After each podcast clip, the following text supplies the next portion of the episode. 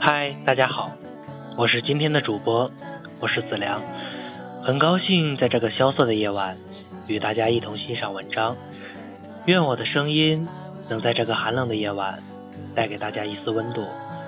今天子良跟大家分享的这篇文章叫做爱情根本没有固定的模样。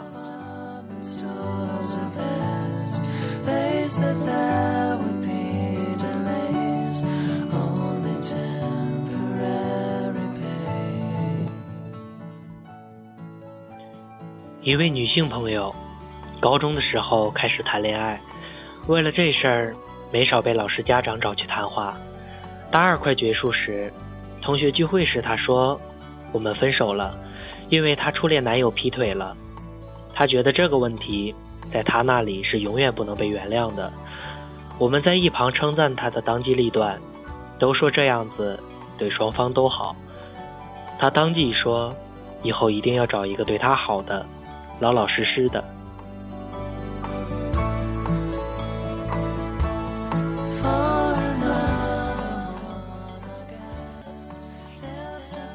大三的时候，还真的出现了这么一个人，完全符合他当时列出的条条框框。男生追了她好几个月，她却还是很犹豫。在我们一帮朋友的劝说以及坚持不懈的怂恿下，他们开始了这段感情。有天，他随口一说，自己去逛街时看中一件衣服，可是当时钱花完了就没买。男生就立马拉着她去店里找来买了那件衣服。二月十四日情人节的时候，男生在她寝室楼下用玫瑰花摆了个心形，羡煞旁人。还有很多这样的事情，说都说不完。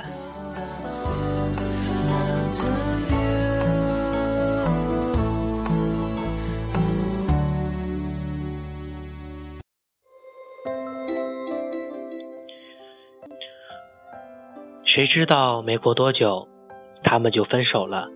男生怎么挽回都挽回不来，我们都责备女生为什么这么狠心。他说没办法，跟他在一起很开心，她也努力了，可就是没谈恋爱的感觉。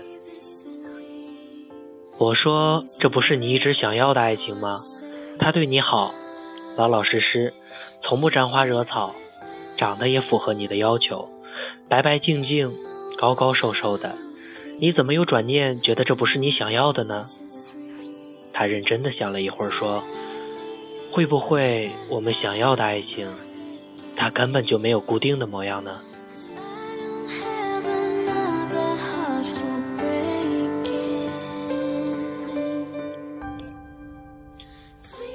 另一个跟我同名，也叫凯文的朋友，在悉尼，人长得很帅气，性格也很不错，可是换女朋友的速度让我们瞠目结舌。我们问他有没有想过安定下来，他说怎么没想过，只是没遇到那么合适的。然后同我上一个朋友一样，罗列了几点他对女朋友的要求。后来有一天，他跟我们说他又恋爱了，我们都在纷纷猜测对象会是谁。半天他才说，那是他在网游里认识的。那个时候，他们都没有见过面。那个女生在北京，照片看起来也不是他条条框框列出的类型。当时我们就觉得，他肯定又不是认真的。包括我在内的几个损友，开始打赌他什么时候会放弃。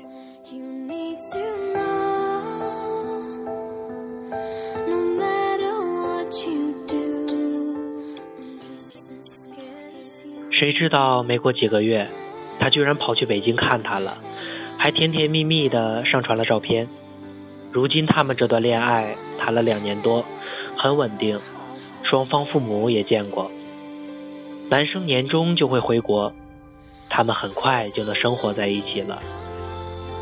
前不久，他们两周年纪念日的时候，哥们儿几个合计着把他灌醉，问他怎么这次就那么铁了心的认定他了。他一脸淡定的跟我们说：“哪来那么多为什么？”我突然意识到，为什么我们一定要为我们的爱情定下那么多条件？你想要的，未必是你需要的。每一件事情都是未知的，更何况是爱情。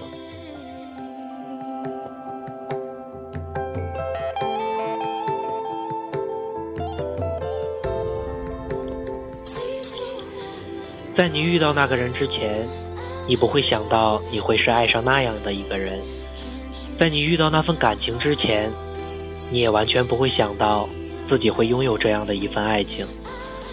只有等到你遇到之后，才发觉自己之前的论调完全被推翻了。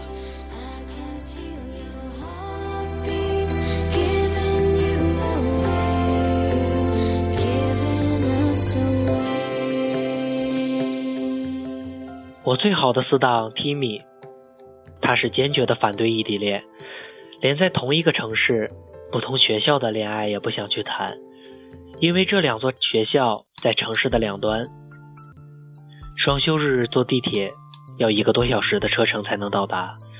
他怕那种艰辛，也怕激情在旅途中慢慢的被磨灭，更害怕爱情有一天会变成遗憾。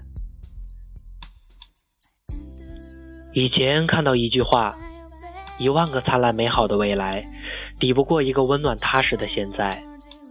你在电话里说的一万句“我爱你”，也抵不上他宿舍楼下跟他见面五分钟。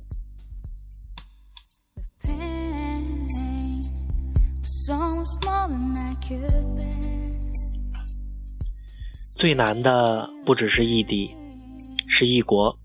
除了距离，还有时差。我们远渡重洋，历经千山万水来到这里。这里的黄昏是国内的午后，国内的午夜是这里的凌晨。说大不大，说小不小的时差，有的时候却很折磨人。他刚忙完回到宿舍，你却已经躺在床上进入了梦乡。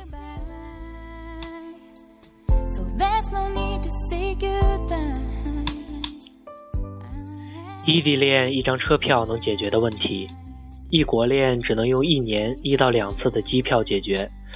每当看到异地恋抱怨着一个月才能见一次，异国恋的只能羡慕不已。然而，即便是他，也不得不承认，他也在隐隐期待有一个人能跟他谈一次异地恋，然后度过距离和时差的煎熬，最后走在一起。如果是以前，我听到关于异地恋最后一定会分开的言论，作为深受异地恋其害的我，一定会很有认同感的点头。然而现在的我也许不会了。异地恋不等同于分手，也有可以坚持下去的。这个世界上一定有跑得赢时差、撑得过距离的爱情。只要他相信，只要你坚持。同样的，这个世界上一定也有近在咫尺、天天见面却最终分开的爱情。你期待着王子骑士般的爱情，却又羡慕旁人平淡恬静的爱情；你想要泰坦尼克号炙热轰烈的爱情，却又受不了那样的转瞬即逝；你想恋爱，却又怕不自由；你想单身，却又怕太孤独。这世界上没有一成不变的感情，热烈的爱情也许会归于平静，平静的爱情有一天也许会热烈灿烂。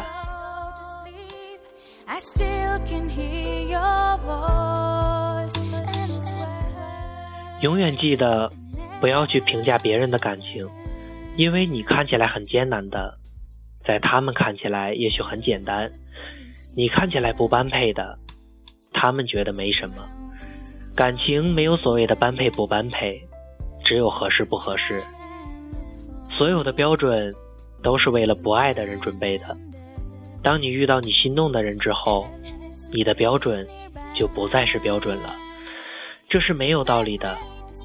比如，你不知道为什么有的人能让你魂牵梦绕很多年，那些感情是没有原因的。你爱他，不知道为什么。关注 FM 八幺五五八，带着耳朵去旅行。我是主播子良，在下个周三，期待与你们再次相逢。